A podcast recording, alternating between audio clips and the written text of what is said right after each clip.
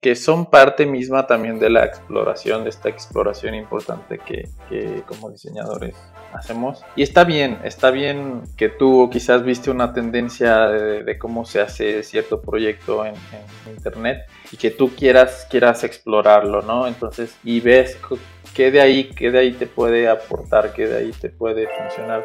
Entonces, es parte misma de esa exploración. Workface es un espacio en donde hablamos de diseño para entender lo que está pasando alrededor de la industria. Cada semana me reúno con creativos con la finalidad de conocer su historia y hablar sobre creatividad. La finalidad de este espacio es compartir historias que merecen la pena escuchar. Hablamos de diseño, moda, arquitectura y todo lo que nos mueve a la hora de crear.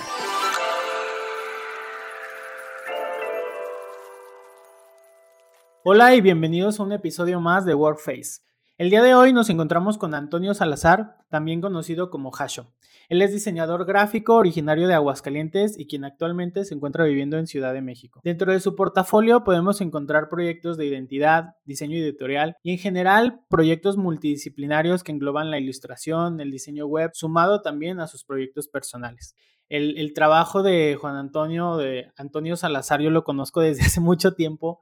Muchos ya sabrán, muchos no, eh, conocerán la historia y la relación que tengo con él. Al final, Antonio Salazar es mi hermano. Yo conozco su trabajo desde hace muchos años, prácticamente desde, desde que él estuvo estudiando en la universidad. Yo siempre, siempre he estado como muy, muy de cerca, pudiendo ver todo su, su, su, desarrollo como diseñador. Y bueno, de nuevo, este paréntesis lo hago también como para relajar un poquito la plática. Cuéntame un poquito de ti para la gente que no conoce y que no conoce tu trabajo. Cuéntame un poquito acerca de ti, de dónde vienes y cómo llegas al, al mundo del diseño gráfico. Bueno, pues, pues realmente la historia es muy sencilla, es como la historia de, de muchos otros diseñadores que están allá afuera, con sus matices personales, obviamente. Yo crecí en la ciudad de Aguascalientes, estudié en la Universidad Autónoma de Aguascalientes, pues toda mi formación fue allá, ¿no?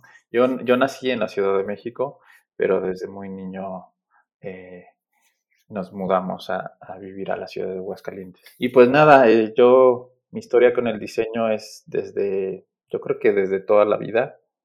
Este, yo crecí en, un ambiente de, mucho trabajo manual, de, digamos, también de creatividad, porque mi papá tiene un, taller donde fabrica muebles y, pues siempre estuve rodeado de, la creación, ¿no? Entonces, este, y, rodeado de herramientas, de, procesos eh, creativos, de, resolver cosas. Entonces yo creo que, desde ahí nace toda mi, historia con el diseño.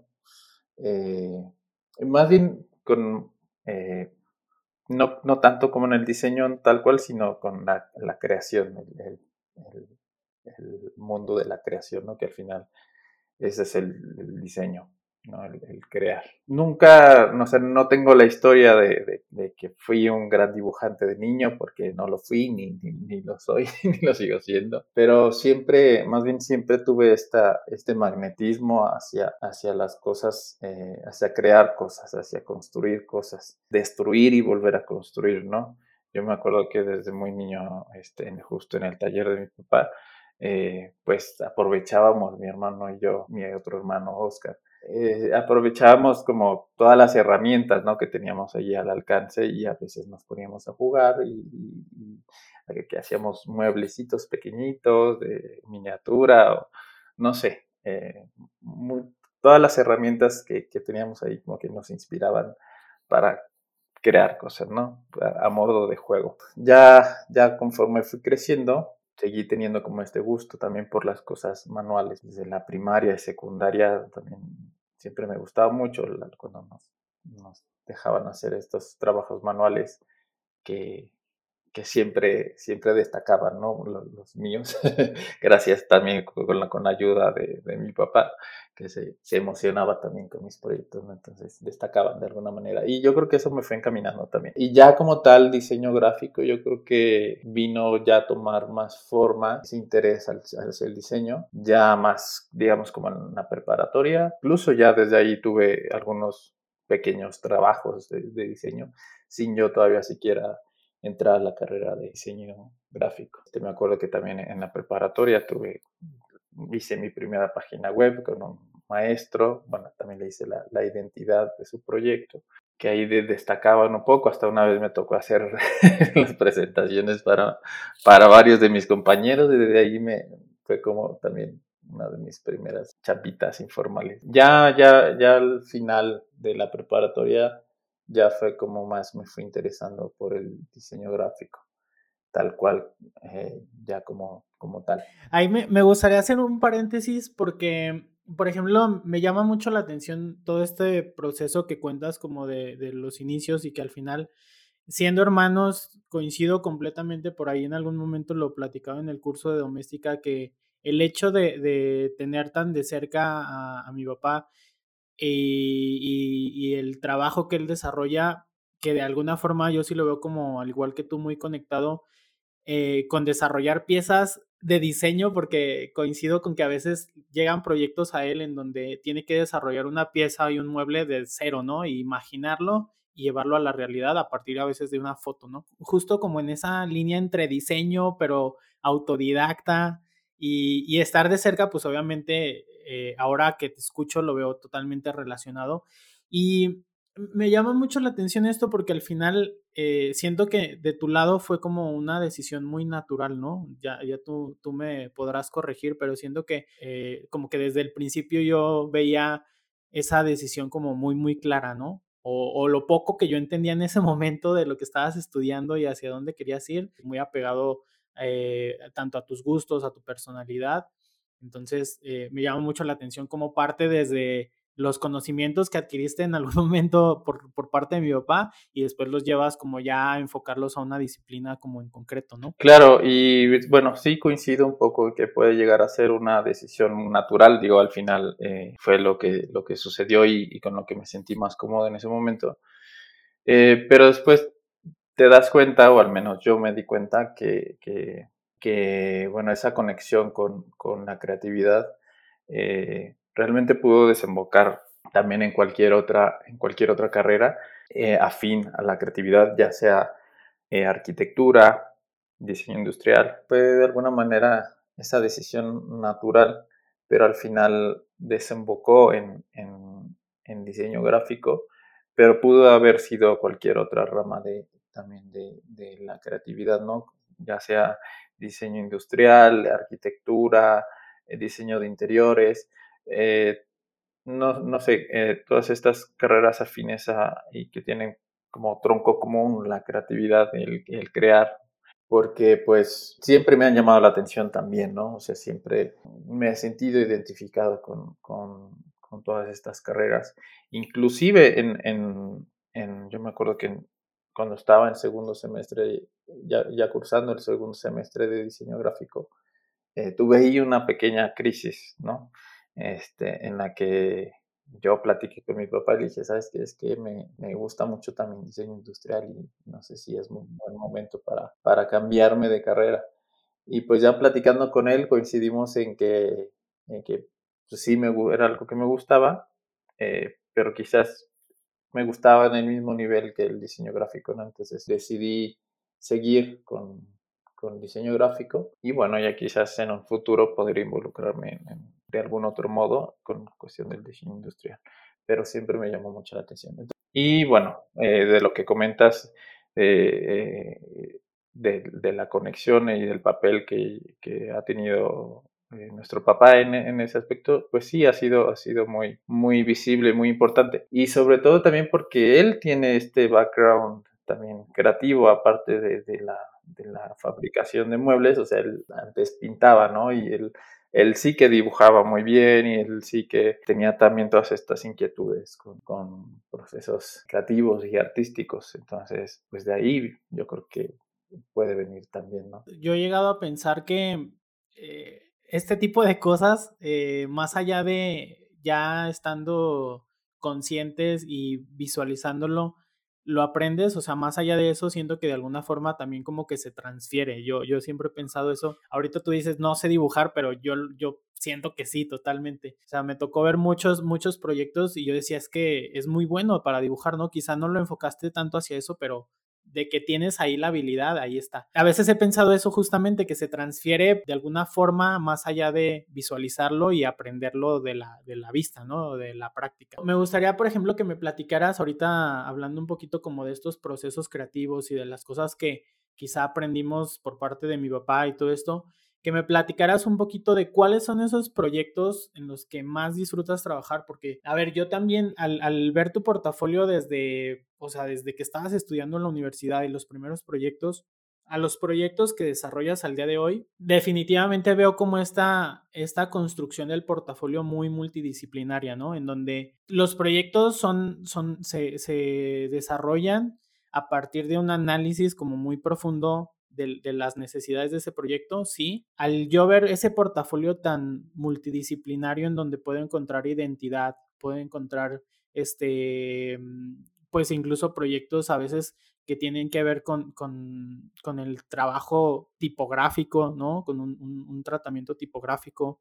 este, con ilustración, o sea, creo que haces varias cosas eh, pero todas enfocadas desde entender muy bien las necesidades de cada proyecto, ¿no? Y eso, desde mi punto de vista, como que te empuja a llegar a soluciones totalmente diferentes en donde, pues definitivamente no se ve un, estilo marcado, sino que se ve que la solución tiene que ver con el proyecto en sí. Pero bueno, me estoy enrollando un poquito, a lo que quiero llegar es que me hables un poquito como de esos proyectos en los que más te gusta estar este, trabajando y también hablar un poquito sobre tu proceso creativo de esos proyectos. Yo creo que los, los proyectos que más disfruto son incluso los proyectos, han sido los proyectos pequeños que he tenido, ¿no? Porque quizás tengo un poco más de libertad creativa que no está tan definida por, por algún brief tan, tan, tan estricto, tan, tan limitado, me ayudan a, a, explorar un poco más, a seguir explorando las soluciones a las que puedo llegar para resolver ese proyecto. Y, sí, bueno, sobre todo si tienen algo que ver con, con lo manual, con, con, el trabajo manual en las manos. Por ejemplo, eh, yo he disfrutado mucho hacer eh, cuando me encargan alguna invitación para alguna boda en la cual pues creo todo este, este imaginario de, pues dígase identidad tal cual eh, de, un, de, un, evento.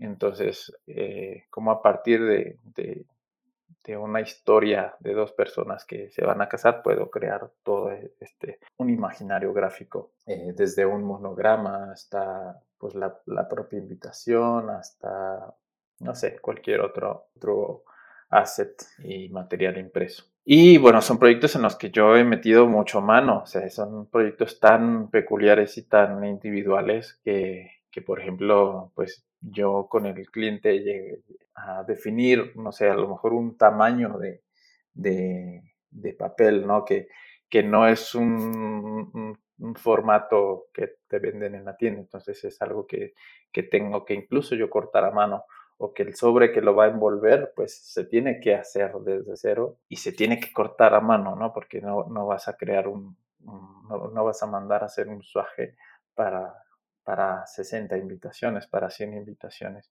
Y que más allá de, de, darme flojera, es algo que yo disfruto mucho, este, por más sí trabajo ahí duro que parezca el estar cortando uno por uno los sobres, es algo que yo disfruto mucho entre los, los proyectos manuales que me, que, me, que me gusta mucho hacer, también han sido mis proyectos personales que hago, pues, digamos que solo por divertirme.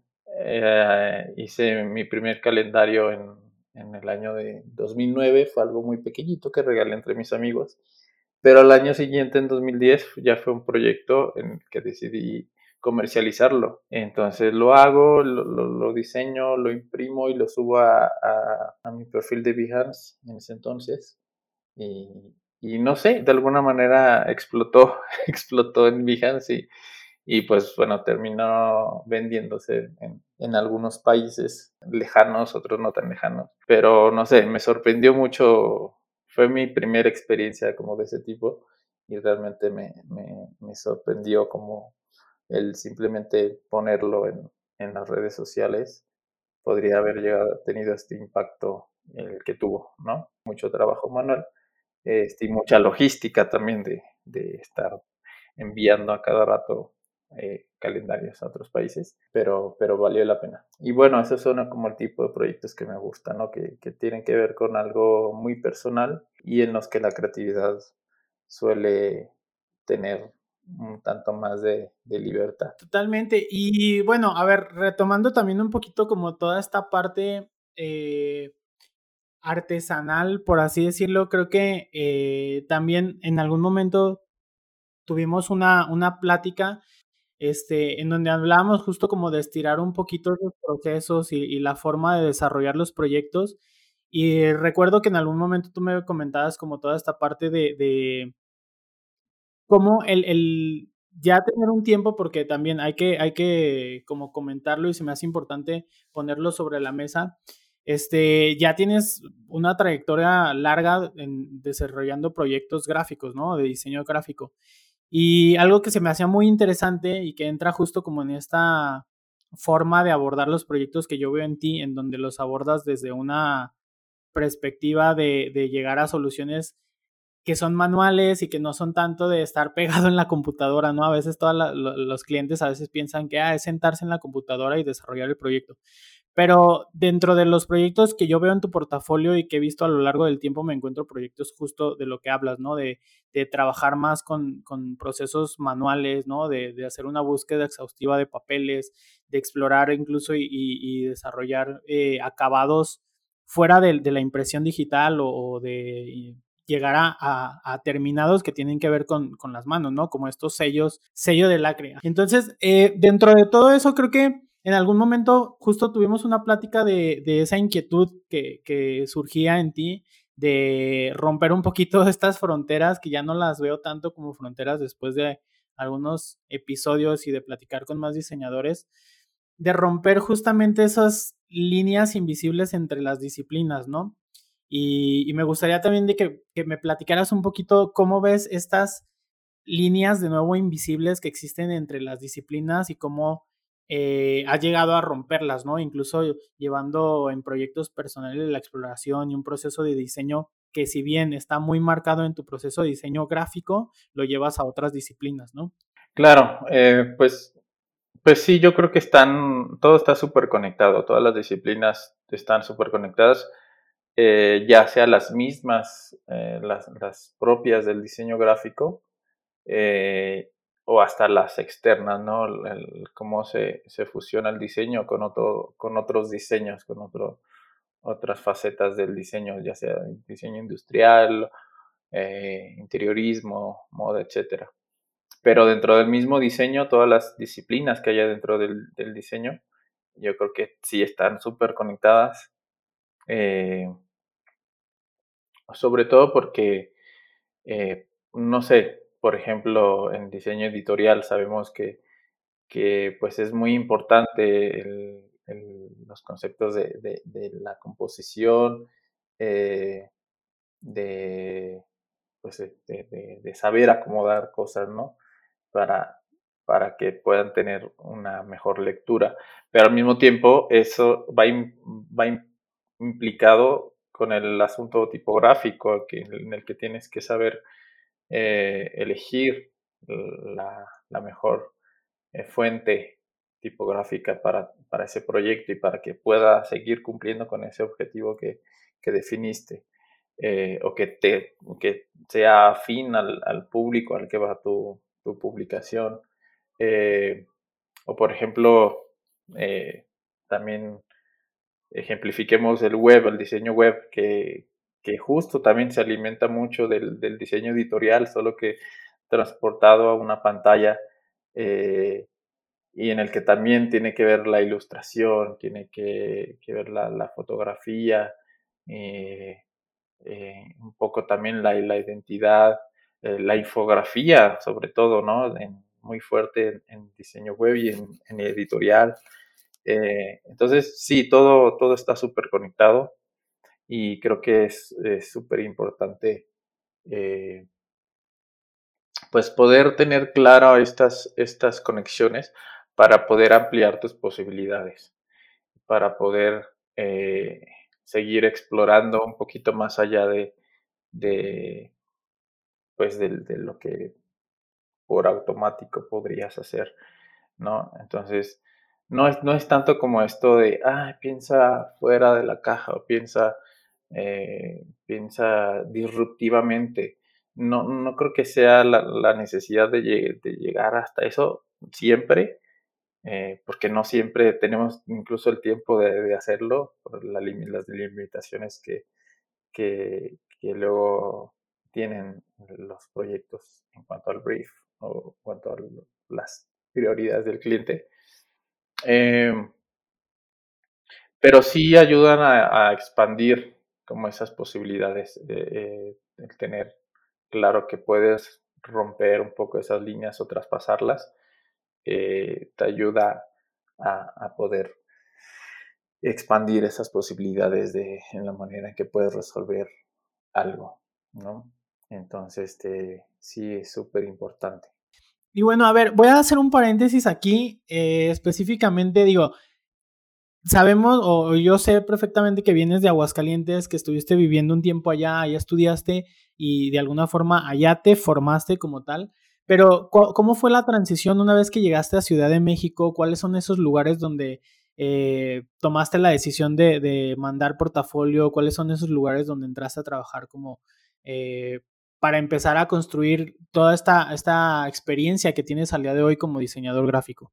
Eh, pues mira, la historia empieza pues en, obviamente en Aguascalientes, en la que yo después de salir de la universidad tuve mi primer trabajo eh, bueno, no, no sé, mi primer trabajo así tal cual fue dentro de la universidad que hice mis prácticas profesionales en el departamento de diseño de, una empresa transnacional ubicada allá que se llama Texas Instruments.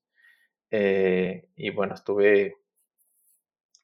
fue un poco chistosa la historia porque yo cuando estaba en el segundo semestre de la universidad vi la convocatoria que estaban buscando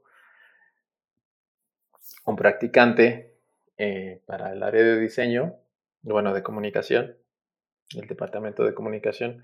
Y yo dije, va, yo quiero hacerlo. Entonces hice los trámites, pero la universidad me dijeron que no podía hacer mis prácticas, sino hasta, eh, hasta semestres más adelantados.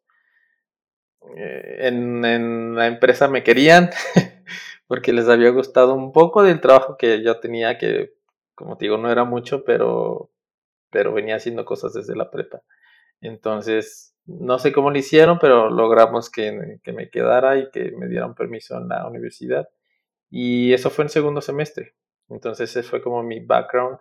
Y ya mi trabajo, for, mi primer trabajo formal fuera de la universidad fue en, en agencia de publicidad, en una agencia que en ese entonces, eh, eh, pues digamos que era de las agencias importantes de, Aguascalientes. Eh, que se llama, eh, no, sé, si todavía exista, pero eh, se llamaba Dada Publicidad. Y, fue una, una, muy buena escuela para empezar, post escuela, digamos que ya la escuela real, real. y bueno, entré ahí como diseñador junior y fue, fui escalando un poquito poquito. Este, y bueno, mm, estuve ahí aproximadamente dos años y medio, casi tres, eh, cuando ya tu, tomé la decisión de, venir a la Ciudad de México, porque creí que ya, ya había llegado un poco al tope de lo que podía hacer allá en Aguascalientes, ¿no? La agencia donde estaba, digamos que era una de las importantes de ahí de la región, entonces no, no, le, no veía para dónde más podía crecer. Entonces, eh, pues tomé la decisión de, venirme acá a la Ciudad de México.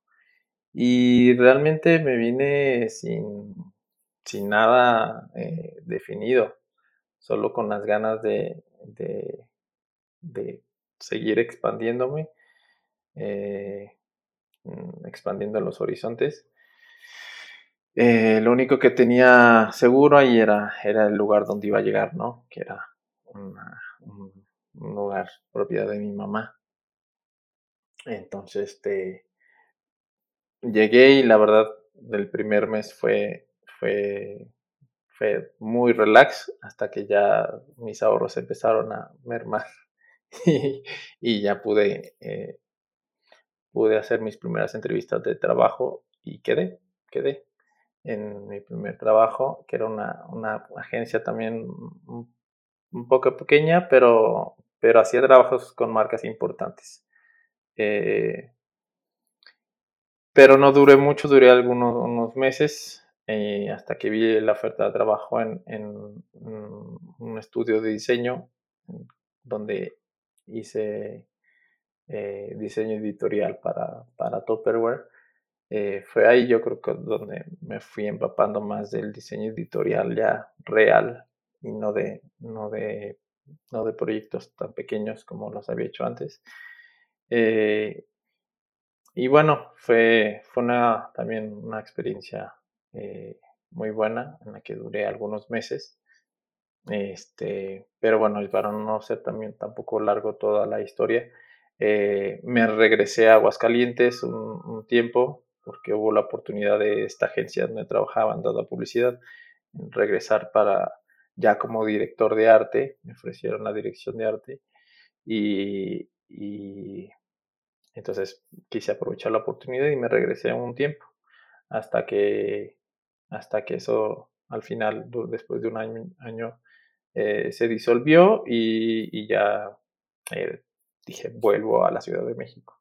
Y ya regresando, eh, también me tomé ahí un, tiempito, digo, fue, fue chamba, pero tuve la oportunidad de, hacer un, un, proyecto como voluntario en, en Holbox, Quintana Roo, este, en donde estuve haciendo ahí algunas cosas de diseño como branding, señalética, este, y estuve dos meses, dos meses trabajando allá eh, en la isla, eh, lo cual pues fue una experiencia que, que, pues realmente me conectó mucho con, con, con la naturaleza y con, con, este lugar tan increíble que es Holbox.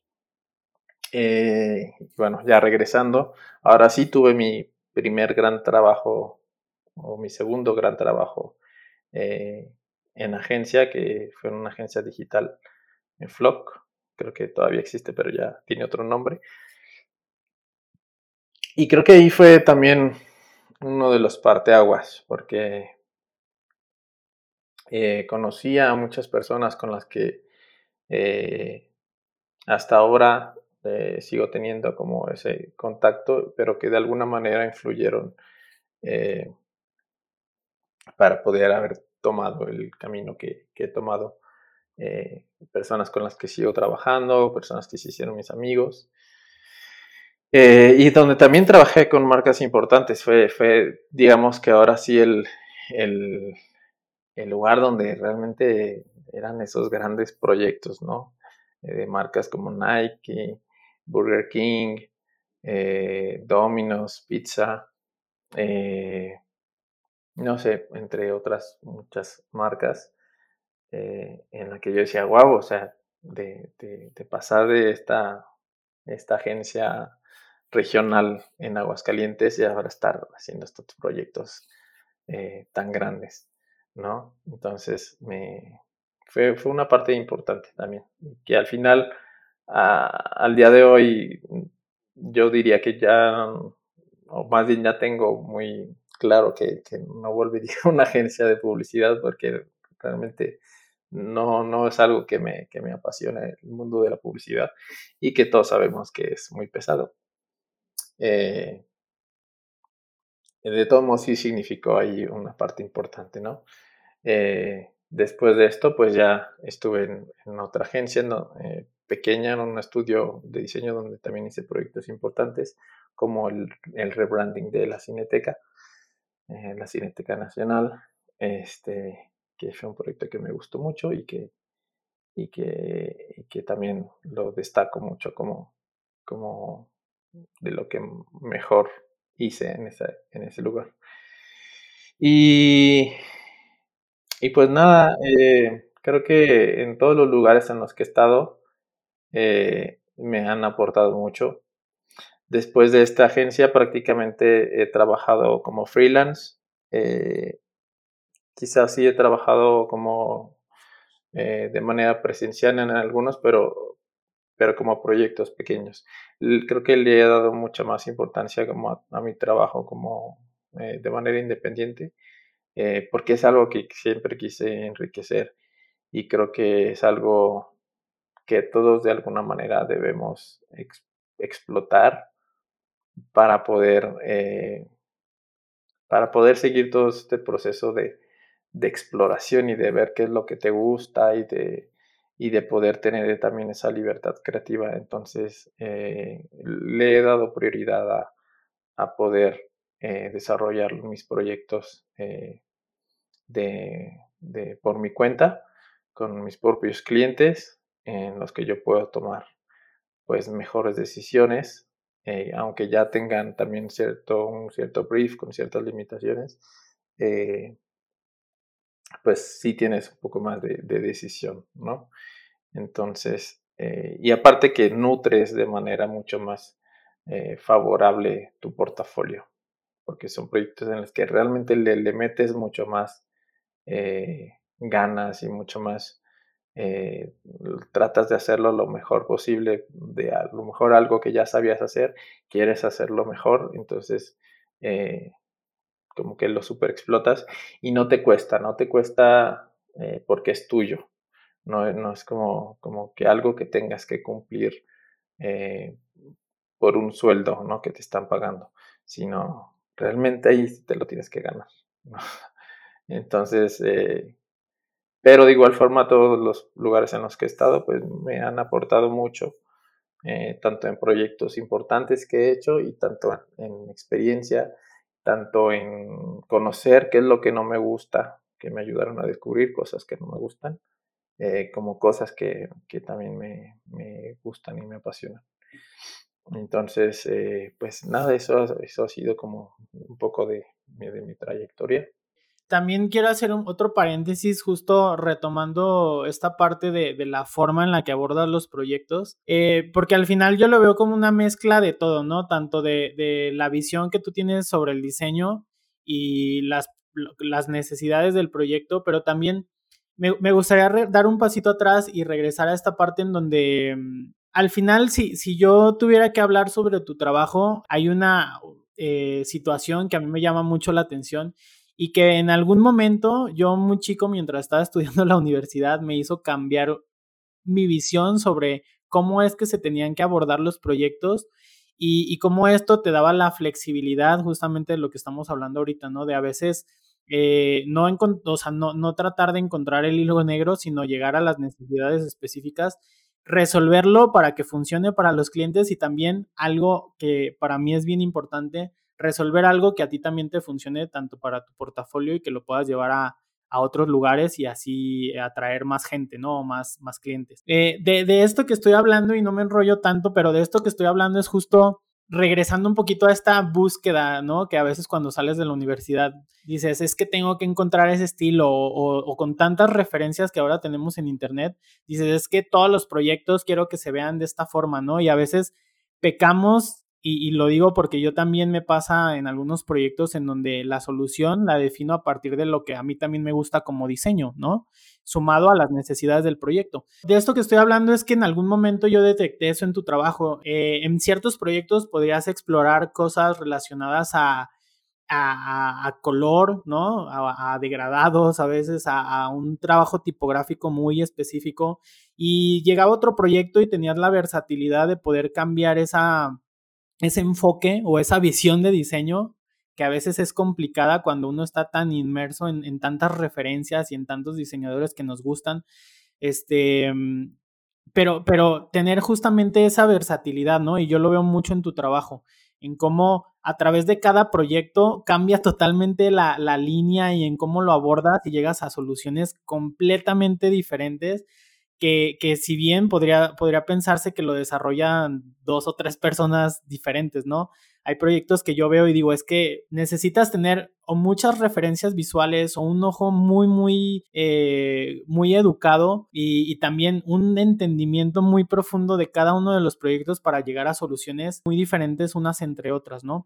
Yo en el, en el momento que detecté eso en tu trabajo, yo dije, creo que esa es la clave para mantenerte atemporal en, el sentido de, que sabes que puedes solucionar cualquier tipo de proyecto y, mantenerte muy funcional en el sentido de que sabes que cualquier proyecto que llegue a ti lo puedes resolver, ¿no? Después en otros episodios, también platicando con otros diseñadores, justamente como que ya empataba yo la, la visión que yo tenía de tu trabajo y todas estas cosas que aprendí viendo tu trabajo con, esa visión en donde ya llegamos a lo que estábamos hablando ahorita, ¿no? De romper un poquito las barreras y a través de ya un proceso de diseño, independientemente de cuál sea la disciplina, sea gráfica, de moda, industrial, ya tienes un proceso de diseño que te permite eh, abordar casi, casi, lo voy a poner entre comillas, casi cualquier proyecto y darle solución, ¿no? Entonces, este, pues me gustaría de nuevo que me platicaras un poquito de cuál es ese proceso de diseño para a veces salir un poquito de, de lo que nos gusta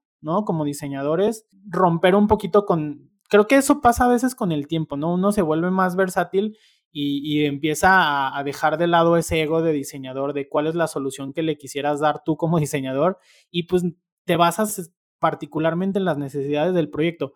Pero en particular, a la hora de tú abordar los proyectos, ¿cuáles son esas piezas clave que tú dices, esto es lo que a mí me funciona para poder pasar de un proyecto a otro y enfocarme y solucionarlo de maneras completamente diferentes? Pues mira, te hablo desde mi, desde mi, obviamente desde mi perspectiva súper personal y en la forma en la que a mí me han funcionado un poco eh, resolver eh, los proyectos. Yo creo que es enfocarte en la solución, enfocarte en, tratar de solucionar algún mm, proyecto desde, pues obviamente desde su perspectiva súper particular, ¿no? Y única, que, todos los proyectos pues tienen, tienen diferentes necesidades, diferentes características, diferentes limitaciones. Y cada una de esas eh, características, limitaciones y necesidades, pues van a definir el, quizás la, forma en la que lo vas a resolver. Ah, aunque tú ya, quizás, por ejemplo, un proyecto de, branding, eh, si tú ya más o menos tienes un proceso en el que sabes cómo resolver, eh, o piensas que, que, ya sabes cómo resolverlo, va a venir un proyecto que te va a voltear eso de cabeza y que vas a decir, pues es que este no lo puedo resolver como resolví el otro. Entonces, justo esas, esas limitaciones o características eh, van a hacer eh, que, que, encuentres soluciones eh, diferentes. Y no tanto por esa necesidad de ser disruptivo, sino porque realmente así lo necesita el proyecto, ¿no? Así, así necesita que, que se solucione de una manera diferente porque no es lo mismo que el otro. Entonces, yo creo que si, te, si, si uno se enfoca en, en, eso, más que en tratar de hacer un clon de, de lo que hizo eh, meses atrás eh, en un proyecto, en otro proyecto, eh, yo creo que, que, si te enfocas en eso vas a, a, a poder explorar otras soluciones, ¿no? Y el proyecto mismo solito te va, te va encaminando. Sí, totalmente. Creo que justo, justo lo que dices ahí, o sea, es entender muy bien qué es lo que hace diferente al proyecto, independientemente, por ejemplo, en mi caso me ha tocado ahora ya en los últimos años estar desarrollando muchas marcas o identidades para marcas de moda. Llega, o sea, voy a ser bien honesto, llega un punto donde siento que empiezo a tener un proceso como ya muy, muy marcado, ¿no? Porque son proyectos que se encuentran dentro de, un mismo, de una misma burbuja como de productos. Y, a veces siento que es más fácil romper un poquito con esas o detectar la diferencia específica de cada uno de los proyectos cuando eh, están fuera o, se diferencian por el simple hecho de vivir en categorías diferentes de, de, de productos, ¿no? Sí, y que está bien, o sea, está bien como tener ese estilo marcado en algún momento, pero pues uno tiene que estar consciente que también ese estilo va a cambiar, así como nosotros como personas eh, no somos las mismas de hace cinco años, seis años, diez años, eh, porque como humanos pues cambiamos, ¿no? Por todo nuestro contexto, todas las cosas que vivimos, y yo creo que así también todo nuestro proceso eh, de trabajo como diseñadores se ve influenciado por miles de cosas, por infinidad de cosas, eh, que no podemos, no podemos eh, como que ser tan, tan, tan cerrados a que siempre vamos a tener un mismo estilo y se va a quedar así.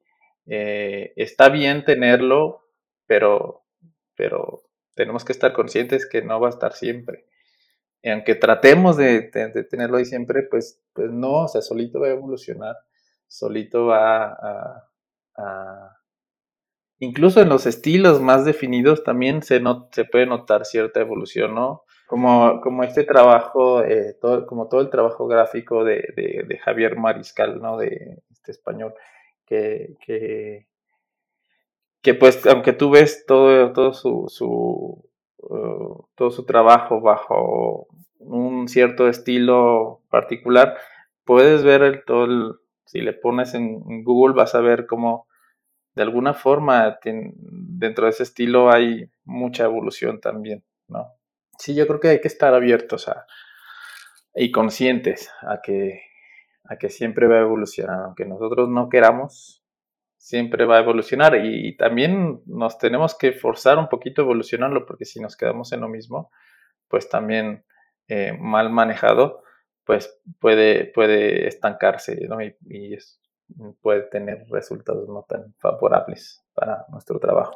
Sí, y yo creo que, a ver, también, o sea, yo recuerdo por ahí, seguramente en alguna otra plática, este, lo, lo comentamos, y, y, ya enfocándonos como directamente a esas, a ese estilo o línea de diseño que a veces nos gusta como diseñadores y que obviamente de alguna forma es inevitable tratar de llevar ese tipo de cosas a nuestro portafolio. Y, entrando también un poquito a lo de las tendencias, que es, es otro tema por ahí como no delicado, pero que luego también eh, se habla en el diseño gráfico. Em, por ejemplo, no sé, yo ahorita me voy a regresar a cuando yo estaba estudiando, incluso antes, ¿no? Cuando yo veía que tú estabas estudiando en la universidad, me acuerdo clarísimo y es una anécdota así como muy personal y que la relaciono siempre contigo. Antes de, llegar al, 2000, al año 2000, había una tendencia clarísima y de veras lo, tengo muy, muy claro de, utilizar, había un, se utilizaban mucho como ornamentos, ¿no? En el diseño gráfico. muy carigoleados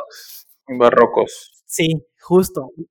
Muy barroco, ¿no? Se estaba como tratando de llevar toda esa parte barroca al diseño gráfico y yo lo veía reflejado en muchas de las piezas eh, que se desarrollaban en ese tiempo, ¿no? Pasó el tiempo, todo se trasladó a limpiar mucho más los, los, materiales gráficos, ¿no? A quizá trabajar más en, en la estructura de composición o tipográfica, no sé, ahorita me paso un poquito a, una línea de diseño que tiene, por ejemplo, estudios como Anagrama, ¿no? Que tienen piezas de diseño como muy, muy limpias, en donde reducían al mínimo los elementos. Y eso yo lo veo como otra tendencia que pasó en algún momento, justamente, no sé, como por el 2013, 2014, cuando yo salgo de la universidad, eso estaba como muy, muy fuerte. Y ahora de nuevo empiezo a ver cómo empiezan a salir proyectos eh, como un poco más saturados, ¿no? Donde no es que regresen estas formas ornamentos, sino que empiezan a saturar un poquito más los proyectos y de alguna forma pasa eso, ¿no? O sea, no somos artistas, al final somos diseñadores, pero pasa que, que empiezan a salir nuevas tendencias, ya sea porque el proyecto lo necesita o por gusto, no sé, a veces uno termina cayendo un poco en esas tendencias, ¿no? Pero a lo que voy es que en algún momento tú y yo recuerdo que platicamos que más allá de las tendencias, entender muy bien las necesidades de ese proyecto y romper con tendencias, porque las tendencias van a pasar, es lo que dices, ¿no? Van a pasar eventualmente y ese proyecto, si solo nos enfocamos en desarrollarlo a partir de tendencias, pues no sirve.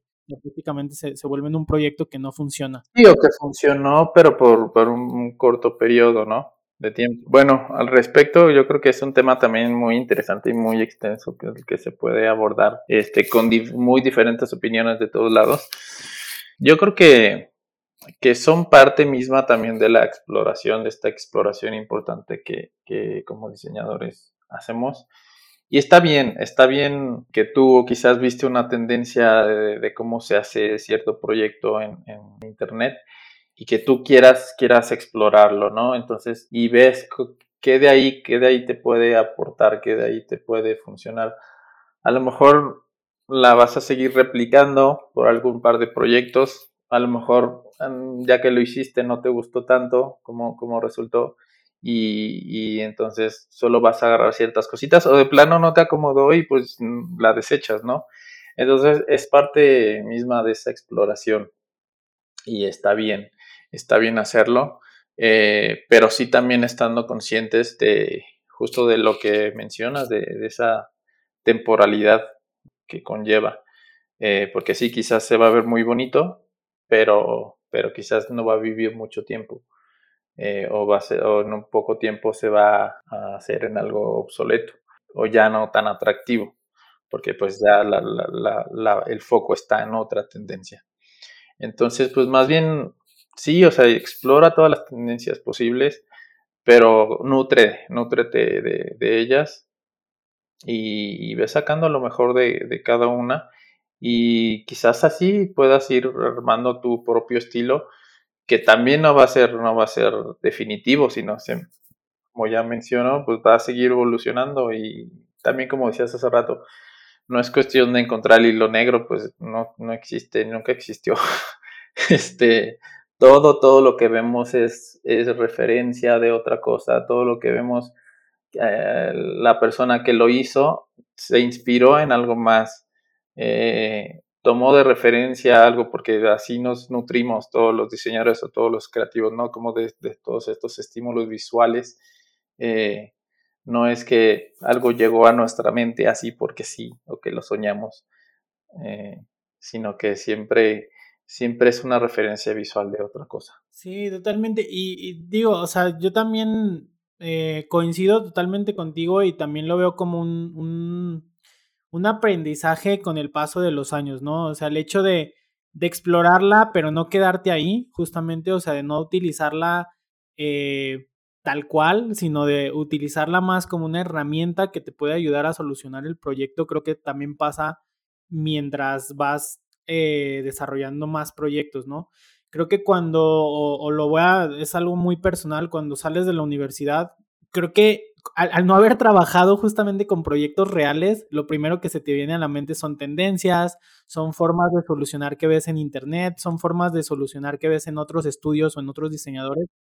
Y en el momento donde pasas ahora sí a trabajar con proyectos reales y con clientes reales, con necesidades reales, es donde cambia totalmente el, juego y entonces ahora utilizas esas tendencias más como herramientas para solucionar el proyecto, pero no, no tomarla tal cual, sino que lo que tú dices, ¿no? Que sí sirve, que funciona y que puede funcionar hoy, mañana y siempre para ese proyecto en específico, ¿no? Claro, o incluso tómala tal cual, o sea, ah, replícalo, cópiala, pero vas a ver que, cuando lo estés copiando, bueno, al menos a mí me ha pasado así, este, como que cuando estoy replicando algo por, por exploración, pues así naturalmente no, no me hace clic así tal cual, entonces como que automáticamente vienen esas, esa necesidad de, de meterle otra cosa, de, de, hacerlo diferente, de, porque así lo necesita el proyecto, ¿no? Porque no, no es el mismo proyecto del que yo estoy viendo en la referencia.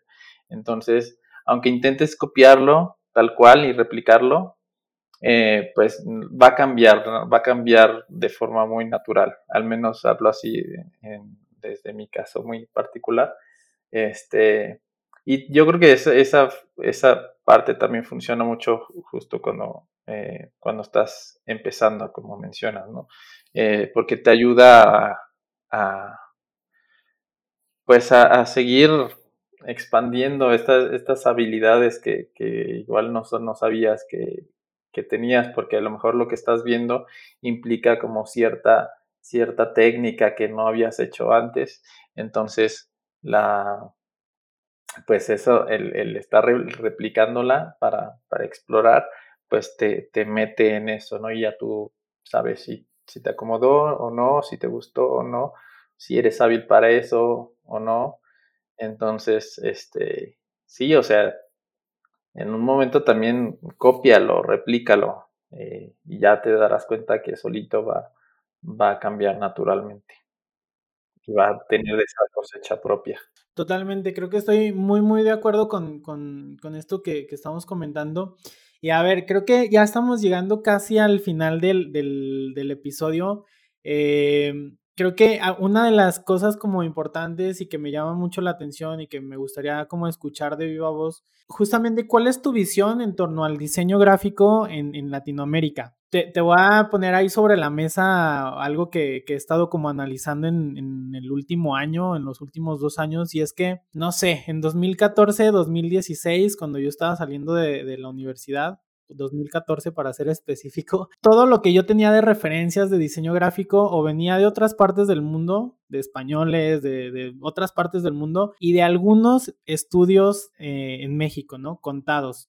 Sea, yo creo que en 2014 los podía contar con una mano. No sé, o sea, en estos 10 años que han transcurrido, ha, han cambiado, han surgido muchos estudios, han salido muchos otros diseñadores. Ahora es muy, muy normal ver a gente freelanceando. Este, están pasando muchas cosas. Entonces me gustaría escuchar como cuál es esa visión que tú tienes en torno al diseño gráfico en Latinoamérica, porque al final creo que hay un foco muy, muy fuerte en Latinoamérica y entonces ya todas esas referencias que tenemos de otras partes del mundo comienzan como a estar al mismo nivel. Yo lo veo así, ¿no? O sea, ves trabajo en México, en Colombia, eh, ves trabajo de, Latinoamérica y yo ya lo veo al mismo nivel que el trabajo de cualquier parte del mundo. Pero ¿cuál es esa visión que tú tienes en torno al diseño gráfico en Latinoamérica? Claro, pues, pues yo creo que también sí ha estado evolucionando eh, de, un, de, una manera muy positiva. Eh, como dices, quizás antes no veíamos tanto como estos estudios mexicanos o, del, de algún otro país de Latino, Latinoamérica. Eh, pero quizás ya estaban ahí y quizás no, no, los volteábamos a ver porque a lo mejor con este concepto global, como la, el Internet nos ha ayudado a expandir todos esos horizontes, ¿no? Y ahora podemos tener acceso a, pues justo a lo que mencionábamos de las tendencias o, justo para ver el trabajo de otras personas eh, de una manera más cercana, más inmediata. Cuando también yo estaba estudiando, pues las referencias de diseño que yo tenía también eran un poco más globales, ¿no? Quizás eh, era España, a lo mejor de la Latinoamérica era Argentina, eh, que también estaba muy fuerte en cuestión del diseño. Pero yo creo que esa globalidad ha, ha jugado un papel bien importante en, en la cuestión del diseño o de que entre todos nos estemos nutriendo de, de, todas las tendencias, todos los estilos, todas las técnicas, todo lo, todo lo que estamos explorando. Y eso eh, pues obviamente nos ayuda a nutrir toda esa, pues todo ese imaginario gráfico de que estamos creando, ¿no? Eh, justo como para ir cerrando un poquito el episodio, me gustaría, eh, siempre trato de cerrarlo o con un mensaje que tú quisieras darle a toda esta nueva generación de diseñadores. Tengo que confesar, y creo que no lo he dicho como en, episodios anteriores, que cuando yo estaba estudiando en la universidad era muy clavado en escuchar podcasts de, de diseño. Por ahí yo me acuerdo uno y creo que lo, lo, encontré a través de ti, de un podcast que se llamaba CMYK. Otra vez, o sea, yo me regreso un poquito porque al final todo lo que yo sé al día de hoy de diseño gráfico, pues al final viene un poco de ti, o sea, de, de ver muy de cerca todo tu proceso creativo, de ver muy de cerca todos esos proyectos en los que estabas trabajando. Y de alguna forma yo lo único que, que podía hacer en ese momento era ser como una esponja, ¿no? Y tratar de absorber todo lo que yo veía que estaba desarrollando y aprender muchísimo de ahí. Creo que tengo mucha suerte al, tener eh, como esa, ese contacto directo contigo, por así decirlo, y ver tan de cerca todos tus procesos. Es por eso que al día de hoy estoy haciendo este proyecto de, de grabar el podcast y de invitar a gente a la que admiro mucho. Muy en el fondo sé que alguien, mientras esté estudiando o recién egresado, o que incluso ya esté ejerciendo directamente en proyectos reales, va a encontrar estas historias interesantes, ¿no? Este, pero bueno, para cerrar un poquito, me gustaría que si tuvieras que darle un consejo a Antonio Salazar, ¿cuál sería? O sea, ¿cuál sería ese mensaje que podrías darle y, que quizá pueda servirle a toda la gente que nos está escuchando? Yo creo que de lo más eh, de, destacable que podría aconsejarme, quizás no, no, no tomarme las cosas tan en serio. O sea, sí darles la importancia que requieren, pero no sé, estar consciente de, de que de que no somos estáticos, ni como humanos, ni como profesionistas, ni diseñadores. Por más que eh, el sistema como que no nos haga querer entender eh, que es así, en, ese entonces quizás había muchas cosas que me tomaban muy en serio, quizás eh, ser el mejor en alguna calificación, con alguna calificación de, alguna materia, pero después te das cuenta que, que, realmente no importa tanto eso, o sea, sí va, se va a ver muy bonito en tu, tu resumen de calificaciones final, pero al final no importa tanto, importa más el trabajo que, que, vayas a hacer. Entonces, de lo que te guste en ese momento, practícalo y explótalo y después cuando, cuando de repente sientas que ya no hace tanto clic, pues explora otra cosa y, vete moviendo y es, es, válido. Por ahí en algún momento eh, platicaba con Marco Villamateos, uno de nuestros otros invitados en, en, el episodio, si no mal recuerdo, el episodio 2, en donde quizá pudiéramos armar por ahí unas mesas de debate sobre algunos eh, puntos clave, ¿no? Y invitar a gente de distintas disciplinas para que podamos compartir como esas experiencias y, tratar de encontrar este punto de encuentro donde debatir sobre diseño en general, ¿no? Por ahí yo sé que este es el primer episodio de otros que vamos a estar grabando. A mí me quedan como todavía muchas dudas, muchas cosas que, me gustaría platicar. Estoy seguro que vamos a estar por ahí en, otro episodio. Eh, pero nada, creo que es un, un consejo muy, muy valioso el no tomarse como las cosas tan en serio. Creo que yo comparto esa sensación un poco contigo, en donde yo mucho tiempo me he tomado las cosas como demasiado en serio al grado de encerrarme demasiado en el trabajo y creo que no puedes diseñar cosas funcionales y, bien si no vives en, el exterior, ¿no? Fuera de la computadora y fuera del, diseño como tal. Entonces creo que eso es muy, muy valioso. Claro, y, sobre todo eh, tampoco puedes vivir de una sola cosa. Explora todo lo que, que tengas que explorar.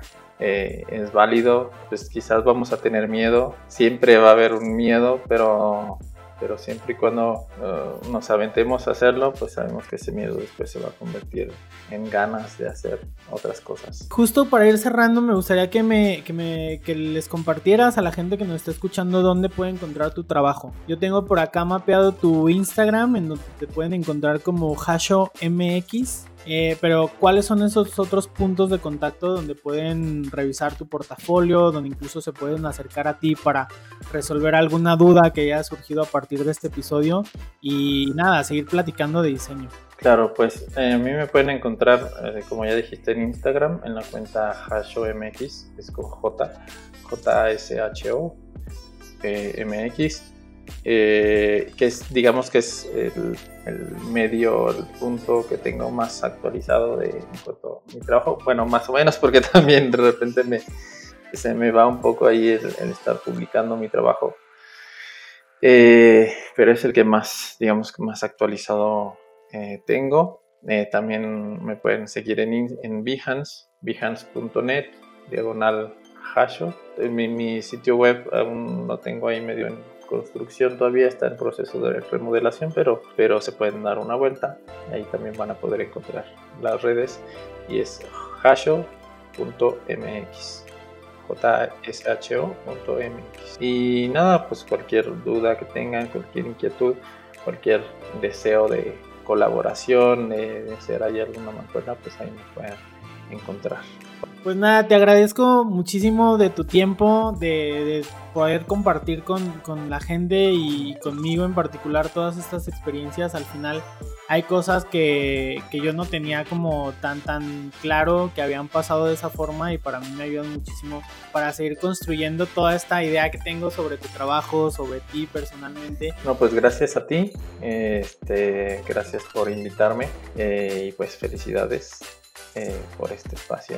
Muchas felicidades y este, también por acá estamos muy orgullosos de todo tu trabajo y todo lo que has hecho.